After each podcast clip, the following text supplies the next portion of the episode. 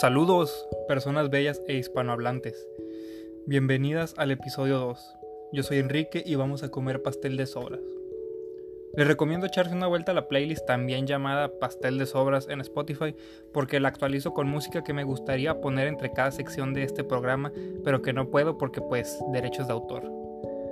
Entonces ya saben, ponen eh, Pastel de Sobras en Spotify y tiene el emoji de un micrófono y una radio.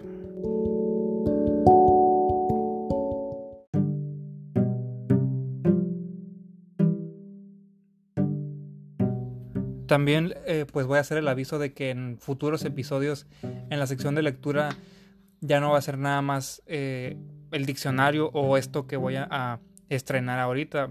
en otros episodios lo voy a cambiar, ¿no? A veces voy a leer el diccionario, otras veces les voy a leer un cuento, etc. El punto es variar el contenido en la sección de lectura, ¿no?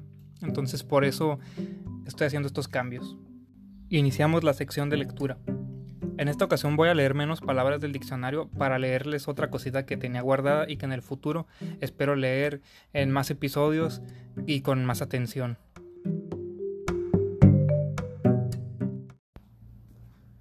La primera palabra de hoy es alerta. Repito, alerta. Sinónimos. Alarma, vigilante. Antónimos desprevenido, distraído. Segunda palabra. Ballet. Repito. Ballet. Sinónimos. Danza, baile, bailable. Y la última palabra por hoy. Decoro. Repito, decoro. Sinónimos. Respeto, seriedad, honor, comedimiento, honestidad, gravedad, honra, lealtad. Antónimos. Indignidad, deshonestidad, imprudencia, despreocupación. Ahí lo tienen, tres palabritas del diccionario de sinónimos y antónimos. Ahora les voy a, platicar sobre el siguiente artículo que voy a leer. Es una guía de personajes y de información variada sobre Star Wars de las primeras seis películas. Está, está bien curada en... Voy a estar en Instagram poniendo fotos sobre los artículos de este capítulo, el diccionario, esta cosa y la película que voy a hablar al final para que pues lo puedan ver. Por ahora solo les puedo describir que es una especie de abanico y cada parte que se le puede dar vuelta pues es un personaje con su respectiva biografía. Entonces voy a, comenzar por la que está hasta el frente que es Darth Vader. Está una imagen de, del casco de Darth Vader y abajo ponen una frase de él que dice la habilidad para destruir un planeta es insignificante comparada con el poder de la fuerza. Si no me falla la memoria, esto lo dice en el episodio 4 y después uno de los mamones del imperio le dice que es una religión antigua, etcétera, y pues Darth Vader le da en su madre asfixiándolo con la fuerza. Muy bien. La primera parte inicia poniéndonos en contexto con el momento por el que pasa el principio de la historia de Darth Vader. Dice que hace mucho tiempo, en una galaxia muy muy lejana, la República Galáctica pasaba por un periodo de paz. Organizaciones leales a la República eran los Jedi o la Orden Jedi. Quienes estaban del otro lado era la Federación de Comercio. También se les llama separatistas en las películas. Entonces había una onda ahí entre, entre los que estaban al favor de la República, digámoslo así, de la democracia, y los que querían cambiar el sistema que eran los separatistas, liderados por la Federación de Comercio. Dice que entre ambos bandos estaba inmiscuido tras bambalinas un señor Sid llamado Darth Sidious, que pues finalmente se convertiría en el emperador. En la parte de atrás, pues como más adelante lo vamos a ver, o bueno, se los voy a mostrar, viene una figura de Anakin, que es donde realmente se habla más a fondo sobre pues quién es, sobre su mamá, etcétera. Y hasta que es Darth Vader, pues nos habla sobre, como les dije, el momento por el que pasaba la República al inicio de, de la saga de Star Wars. Luego atrás tiene un párrafo que habla sobre la fuerza. Y luego nos explica lo que son algunos, eh, algunos archivos también en este mismo universo que se, aquí le pone que se llaman holocrons. Son formas de almacenamiento. Los holocrones que son de los Sith o que tienen la información sobre el lado oscuro de la fuerza, pues están como prohibidos, ¿no? Entonces no, no cualquiera tiene acceso a ellos y algunos ni siquiera saben dónde están. Bueno, sobre la fuerza, que es uno de los temas centrales de Star Wars, sino es que lo que le da impulso a todo, dice que la fuerza es una energía mística generada por todas las cosas vivas en el universo. Como cualquier forma de energía, la fuerza puede ser manipulada, por lo cual se puede usar para el bien y para el mal. Lo que caracteriza al lado luminoso de la fuerza es el conocimiento, la paz y la serenidad. Quienes están de este lado de la fuerza, pues es la Orden Jedi y si han visto las películas, pues se van a dar cuenta que son muy eh, calmados e incluso con actitudes de monje. Y el lado oscuro de la fuerza tiene gran poder, pero solo se puede conseguir a través del miedo, la ira y el odio. Entonces, mientras que el lado luminoso son bien relajados, en el lado oscuro andan cagando leches. Bueno, entonces esa fue la probadita de, de, lo que puede ser esta cosa de Star Wars. En otro episodio les voy a leer otra de estas cosas que. de estas secciones que se le pueden ir girando. Les voy a poner la foto en el Instagram de Pastel de Sobras para que vayan a seguirlo. Y ya saben que siempre estoy dispuesto a que me manden sugerencias o a que me cotorreen en el Twitter. Concluida la sección de lectura, pues vamos a, a platicar sobre la porción de este pastel de sobras que es el, el tema irrelevante.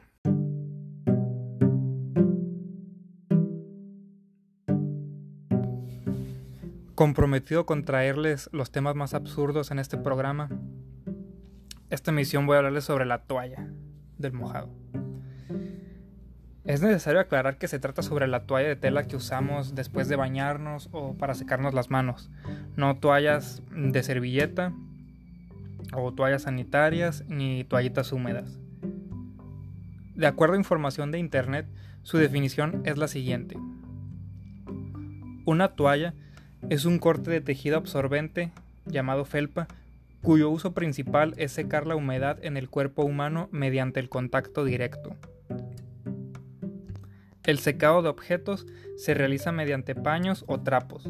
Como pudimos escuchar, la función principal es el secado, y este se puede requerir en distintos contextos. El baño, la playa, las manos y pues que también haya toallas hechas con papel, además de la tela. De acuerdo a El gran libro de la historia de las cosas, en el siglo II de esta época ya existían las toallas tal y como las conocemos, con todo y sus tipos de función. Esto en la legendaria ciudad de Pompeya, por allá en Italia ciudad que finalmente se la llevó a la chingada por una erupción volcánica. Y antes de ellos, en Egipto, se utilizaban también las toallas, pero como objeto exclusivo de faraones. O sea, fíjense nomás, para tener algo con que secarte necesitabas ser de la realeza, ¿eh? Hombre. Por otra parte, en el sitio web de hogares y decoración María Calas se expone el origen de la palabra toalla, resultando con un origen barbárico y se me hace curioso porque, pues, al menos a mí desde la primaria, me han dicho que un montón de palabras en nuestro español tienen origen árabe o griego o de lenguas del eh, descendientes del latín. Pero toalla viene más o menos de la palabra tualia, que era una palabra que usaban los bárbaros, ¿no? Todo esto tiene un trasfondo europeo previo a la romanización.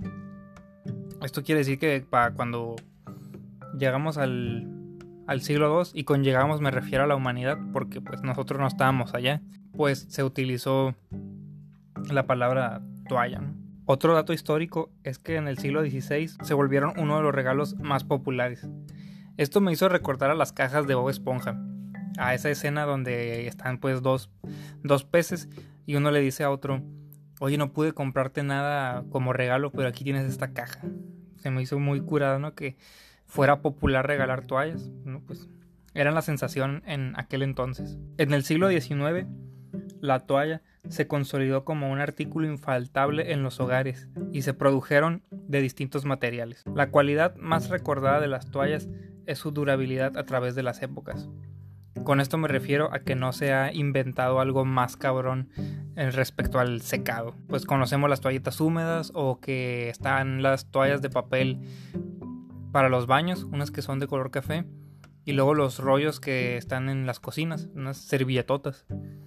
Hay variantes, pero respecto a las toallas de tela, pues no hay una más chila que más que la que ya conocemos. ¿Ustedes qué piensan de las toallas? ¿Alguna vez habían pensado lo útiles que les han sido a lo largo de su vida? Yo tengo muy presente una toalla de Batman que me gustaba mucho. La tenía creo que a los 10 u 11 años y me gustaba mucho. Otro uso, por ejemplo, es en la casa de mi abuela, en la puerta pues, de la casa abajo no está completamente al, ras del suelo, ¿no? Entonces queda una rendija por abajo y ella siempre pone una toalla ahí para que no entre el, el aire, la tierra ni algún bicho. Otro de los usos que se comentó a lo largo de la breve investigación que hice para esta sección sacada de la manga es que también se usan mucho las toallas para acostarse encima de ellas, como cuando van al día de campo o cuando están en la playa. Y aquí en la ciudad de Mexicali. Bueno, ahorita ya no, ¿verdad? Por la cuarentena. Pero también me tocaba ver mucho que la gente manejando se, se echaba una toalla al brazo para que no se le quemara, ¿no? Ya saben que los que manejan mucho siempre tienen un brazo más quemado que el otro. Pues a mí me tocaba ver que gente se pusiera una toalla en el brazo, en este caso izquierdo, porque es el que está pegado a la puerta del carro. Entonces también se tapaban así. Y cuando hace frío, las toallas también son una sábana improvisada, ¿no? Ay, que tengo frío, no, pues por ahí una toalla, tápate. Entonces ya quedamos con la porción de este pastel irrelevante sobre la toalla. Compárteme si tienes alguna toalla que te guste o algún objeto que tú crees que esté más chingón que una toalla en, ese departamento de cubrir superficies o de taparte. Pues dime, ¿qué, ¿qué puede ser mejor que una toalla? Porque al parecer en 2000 años o sí, en 2000 años no se ha inventado una toalla más chila que la toalla de tela que conocemos.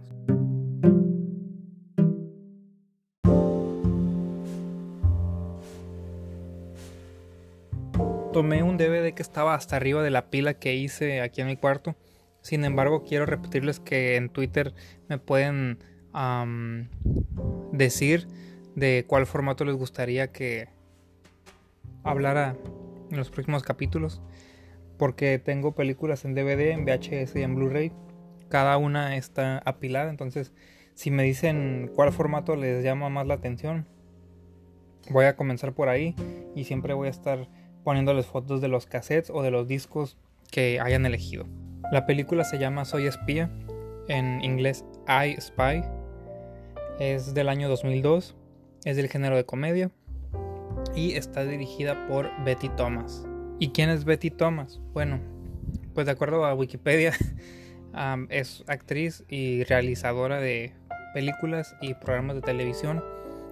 Tiene bastantes créditos en su filmografía, tanto como actriz y también en la faceta directora, pero no es algo... No vamos a encontrar algo que sea muy popular, no tiene así algo súper popular a nivel mundial pero pues se puede decir que es em, eficiente en su trabajo, ¿no? No por nada pues tiene sus créditos y está padre, bien por ella. Los protagonistas son Eddie Murphy y Owen Wilson. También tienen sus respectivos papeles secundarios gente como Malcolm McDowell de La Naranja Mecánica, es el villano, y Famke Janssen, la mismísima Jean Grey de las películas de X-Men de las primeras. Dura 97 minutos.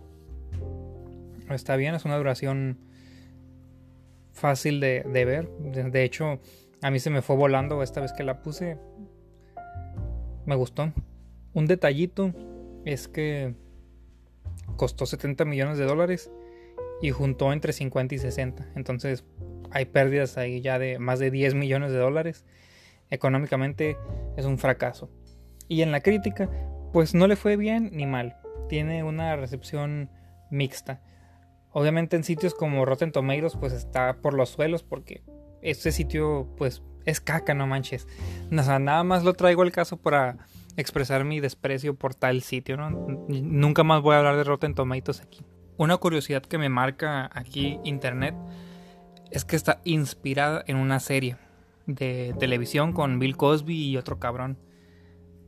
Se me hace curioso porque en, todas las veces que he visto la película yo no recuerdo haber visto en los créditos que diga basada en la serie XXX, ¿no?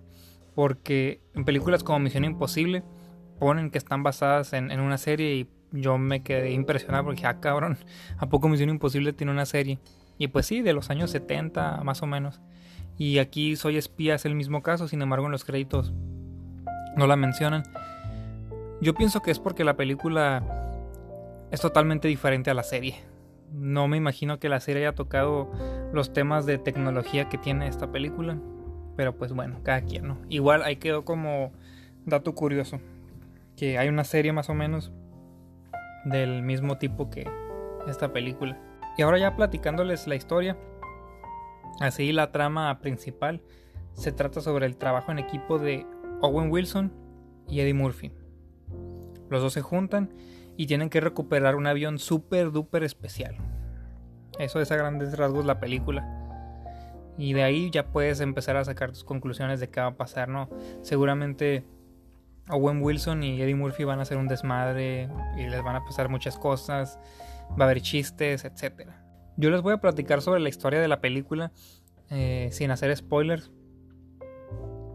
pero tampoco les voy a contar como los chistes porque no tiene sentido. Tal vez en una reseña audiovisual tendría sentido mostrarle algunas escenas clave o las escenas que más me gustaron a mí, pero ahorita la verdad ese no es el caso. Entonces, como eh, pues les repito, voy a estar hablando de la trama así súper general. Y luego voy a, destacar los, los puntos que son positivos para mí y alguna que otra cosa que me hace pensar a mí el por qué no pudo ser exitosa esta película. La historia comienza presentando a Alex, el personaje de Owen Wilson, en una misión de rescate que sirve para mostrarnos que no es muy bueno en su trabajo. Después nos presentan el personaje de Eddie Murphy, que se llama Kelly Robinson. Yo no, nunca había escuchado que a un hombre le dijeran Kelly. Eh, este personaje es un boxeador. Entonces la situación va a ser la siguiente. Hay una nueva misión y Alex es el mejor agente disponible para el trabajo, pues Carlos, quien es el verdadero agente intrépido y efectivo y chingón, está ocupado. Esta misión es peculiar, pues se necesita infiltración. Y es ahí donde entra Kelly Robinson. La agencia junta a Alex y Kelly para que el segundo acerque al primero a una fiesta súper exclusiva, donde secretamente se estará subastando el avión súper duper especial y recuperarlo, ¿no? De eso se trata, de recuperar un avión. Una vez descrita la trama principal, les agrego que hay un par de subtramas. Por ejemplo, hay un leve romance entre Alex y otra agente, quien es eh, el personaje de Jean Grey. Hay una leve rivalidad con el agente Carlos, quien es el chilo y el es el espía chingón de la agencia. Y también un leve desarrollo de personaje para Kelly Robinson, quien aprenderá un poco de humildad. Nótese que utilicé mucho la palabra leve, pero en el fondo es una fortaleza para la película, porque le permite mantenerse centrada en la comedia de la relación Wilson y Murphy. Creo que no soy el único, y este creo es hipotético porque yo estoy seguro de que no soy el único que le molesta que en las historias de repente haya subtramas amorosas y que incluso estas opaquen a la trama principal. Entonces eso no pasa aquí porque la única subtrama romántica que hay pues, está en un nivel aceptable y pues no tiene muchas escenas ni mucho tiempo. Entonces está bien. La comedia de esta película mm, me gusta bastante porque abarca diferentes áreas. Están los diálogos graciosos, eh, momentos sarcásticos y la forma en que Eddie Murphy dice sus líneas, tanto en la voz como en los gestos así físicos, o sea, se me hace curada. Hay algo de comedia física también. No es mucha, pero sí tiene un par de chistes así con pues golpes y etcétera. Y se me hace muy gracioso que todo le salga mal a Owen Wilson. Me gusta el, el balance que hay en, en los personajes, ya que eh, Kelly Robinson pues es, es, es como presumido, pero no cae tan mal. O al menos eh, cuando le pasa algo malo te da gusto, pero luego ya quieres que triunfe. Y el personaje de Owen Wilson está, está padre también porque las cosas, como dije, le salen mal, pero tampoco es un payaso. No es, por ejemplo, el Superagente 86, que literalmente ahí sí se trata de que todo le salga mal. Pues a este güey, eh, Alex, el personaje, les le salen las cosas mal, pero a veces también tiene cosas chingonas, ¿no? Porque pues a final de cuentas es un agente especial, no es un inútil al 100%. Digamos que es un, es un inútil al 40%. Es una película con la dinámica de pareja-dispareja, obviamente, pero son personalidades que funcionan muy bien para mi gusto. Porque no son la típica pareja de un policía cabrón y un civil tonto o tímido. Como les dije, tenemos a un agente especial torpe, pero no inútil, y a un deportista presumido, pero no agresivo o muy mamón. No me parece que haya alguien en un papel que, que no le creas. Creo que todos están bien elegidos en el reparto y cumplen con su chamba, o sea, lo que es. También tiene música padre. De hecho, es uno de los aspectos técnicos que creo que merecen atención en esta película para estudiarlas. Porque no tiene una canción así tipo Indiana Jones, Star Wars, que tú digas, uff, la, la canción súper reconocible que va a tener un impacto en la cultura popular. Pues no, la música está muy sencilla. Pero lo que tiene de chido es que las melodías son reconocibles respecto al momento, eh, con respecto al momento en el que está sucediendo cambian con las emociones de cada escena. Si estamos en un momento tenso o de acción, pues la música está fuerte, con notas que atraen tu atención. si están en, la infiltración, ahora sí que es una música así calmadita. O como, como es el chiste de Jimmy Neutron de Somos espías. Pues así, es música de infiltrarse, entonces es música calmada. Pasa algo chistoso, pues también ponen música movida no tiene su, canción, su tema súper eh, reconocible que impactó. Pero está muy bien puesta la música en cada escena. creo que es algo que voy a estar repitiendo y que ya lo, ya lo dije con los actores. Todo cumple, todo está en su lugar. En muchas cosas esta película está justa. Está bien hecha. O al menos para mi limitada apreciación, les repito, creo que todo está donde debe estar y eso también eh, vale la pena revisarlo.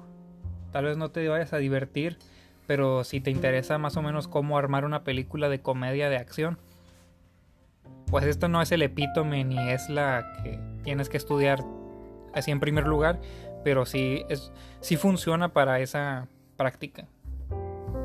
En general le daría una nota positiva. Si fueran números, estrellas o pulgares, todo sería positivo, ¿no? No me voy a enredar mucho con, con ponerle eh, calificación numérica ni nada, nada más me gustó y ya, está entretenida.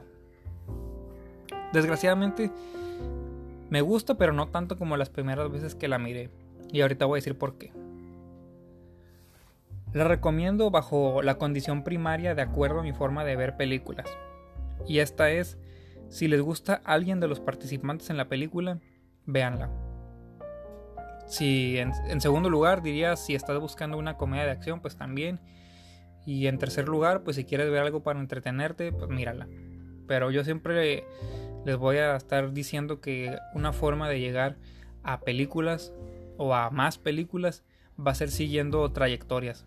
Desde los equipos técnicos hasta los actores, ¿no? Si te gusta mucho Eddie Murphy, pues vas a terminar mirando esta película. Si te llamó la atención el trabajo de la directora, pues vas a terminar viendo esta película. Y así, así es como vas a, a llegar a más películas, haciendo conexiones. Es lo que yo he hecho y en varias ocasiones me ha llevado a películas muy interesantes, sobre todo siguiendo actores. Es una comedia con acción, y eso me hizo pensar en esa combinación y el orden de tales palabras, porque está el caso de Arma Mortal, con Mel Gibson y Danny Glover, que es una película de acción con partes de comedia, y la que les estoy platicando, Soy espía, es una comedia con partes de acción. La acción es parte de las cosas que le dan estructura a la película y no está mal hecha. Hay persecuciones, hay balaceras y hay peleas a golpes. Cumple con esos tres tipos de escenas de acción que pues si una película que se dice que es de acción no las tiene, pues ¿qué está pasando ahí? Me ha dejado de gustar tanto porque no es hilarante. Con esto quiero decir que no te cagas de la risa ni tiene algún chiste que tú puedes hacer un meme, por ejemplo. La primera vez que la vi me reí mucho. Después la miré acompañado y me siguió riendo porque pues cuando ves una película con alguien de repente agarras más cura. Y las demás veces la miré y creo que aquí es donde yo la eché a perder. La miré con toda la intención de reírme. Tipo, me siento mal, voy a poner esta película porque sé que me va a hacer reír. Entonces generé expectativa, generé presión y pues finalmente ya no disfruté la película tanto porque se llegaban momentos en los que decía ¿qué está pasando? ¿Por, qué no me estoy riendo como antes? ¿Por qué no me da tanta risa? ¿no? Pues porque ya la había visto muchas veces y ahí estaba yo tergo pensando que me iba a dar risa otra vez. La vez más reciente que la miré fue para hacer este programa y me provocó muchos ja. Así, ja. O de esas risas cuando no abres ni la boca, que nomás le haces así. Lo que no ha cambiado es que me resulta entretenida. Es buena compañía, es fácil de ver. Creo que es inofensiva. Y aquí quiero decir, pues, a que no, no te va a dar pesadillas ni nada. Pues, es una película ligera. Hasta se me hace bonita. Por como les dije, como todo está en su lugar, se me hace que es una película bonita. La tengo en un buen concepto por, porque también tengo recuerdos con ella. Y aquí en verdad hablo por mí mismo porque, como les dije, económicamente fue una falla. Dejó pérdidas aproximadamente 10 millones de dólares. No tiene las mejores críticas, ni es la película más popular. Ahora, mi historia con esta película me remonta hasta mi pubertad, más o menos 10 años. Yo tenía 14 o 15 años cuando conocí esta película fue en el canal Golden Choice de el cable. Este canal Golden Choice pues es muy famoso, ¿no? Por el contenido para adultos que pasan, pero en aquel entonces yo no sabía nada de eso y pues era una época más relajada. Después de mirarlo en ese canal, esperaba eh, cada ocasión que estuviera cambiándole a la tele y si pasaba por ese canal, la dejaba un ratito para ver si aparecía. Después conocí las guías de televisión, entonces yo me fijaba más o menos cuándo le iban a pasar y si tenía la oportunidad, pues la veía. Después me la encontré en la televisión abierta, por el canal Azteca 7. En el Golden la miré subtitulada y en el Azteca con doblaje, obviamente. Ambas versiones me gustan y recomiendo cualquiera de las dos. Las dos se me hacen igual de divertidas no, aquí no tengo ningún problema con, con que en el doblaje no se, haya, no se hayan traducido así los chistes tal cual. No, no tengo problema porque creo que igual se las arreglaron para hacerlo funcionar. Y la que yo tengo, el formato casero, es en DVD. La encontré en un tianguis y me costó entre 30 y 50 pesos. La verdad es que no me acuerdo cuándo la compré, pero pues sí que fue en un tianguis. Un detalle que se me olvidó comentar en el, programa anterior con cuatro habitaciones era platicarles sobre físicamente las características que tiene el DVD. Este DVD trae la película en inglés y francés, tanto en audio como en subtítulos. Trae una hoja de papel con el listado de escenas. Es un tipo menú con los nombres de todas las escenas. Eso es algo que traían mucho los DVDs mm, antes o cuando recién los, los crearon. era muy común que los DVDs trajeran accesorios, ¿no? Por decirlo de alguna manera. Los últimos que he comprado ya traen nada más el disco de la película y, y si quieres. El DVD también contiene características especiales. Vienen cuatro cápsulas donde se relata brevemente diferentes aspectos de la producción. Estos aspectos son el vestuario, los accesorios de espionaje, las locaciones y el avión que deben recuperar en la película. En cada una de estas cápsulas hay, hay este, miembros del equipo técnico platicando sobre esto, ¿no? En qué se basaron para los vestuarios, cómo diseñaron los accesorios, cuándo fueron a visitar las locaciones y cómo hicieron el diseño del avión que tienen que recuperar. Junto con las fotos del diccionario y las biografías de Star Wars, también les voy a poner fotos del DVD a fondo, del disco, de esta hojita de papel que, les comento, etc.